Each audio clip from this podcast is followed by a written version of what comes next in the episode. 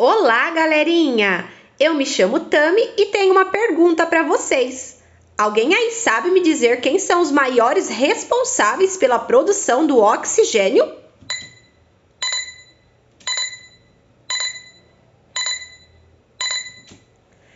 Se você respondeu as florestas, sua resposta está errada.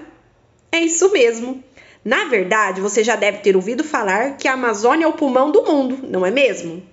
Mas saiba que há algum tempo essa afirmativa foi questionada. Apesar de as plantas produzirem oxigênio como resultado da fotossíntese, elas também respiram dia e noite, consumindo também o oxigênio. Sabemos hoje que as grandes florestas como a Amazônia consomem quase todo o oxigênio que produzem na fotossíntese. Então, quem são os grandes responsáveis aí pela produção do oxigênio?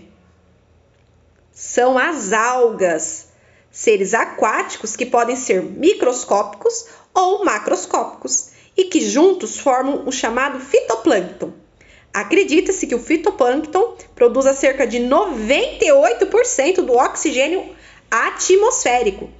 Porém, a importância desses seres vai além da fotossíntese eles formam a base da cadeia alimentar dos ambientes aquáticos, servindo de alimento para organismos maiores. Mas é claro que isso não anula a importância ecológica das florestas. A Amazônia é a grande responsável pelo equilíbrio climático do mundo. As plantas nela encontradas fazem muita fotossíntese. Como resultado, elas liberam moléculas de água na atmosfera o que possibilita a formação de grandes nuvens de chuva na região. Se um dia a floresta amazônica acabar, a temperatura global irá subir muito. Então, podemos dizer que as florestas são máquinas de chuvas e que o pulmão do mundo está nas águas.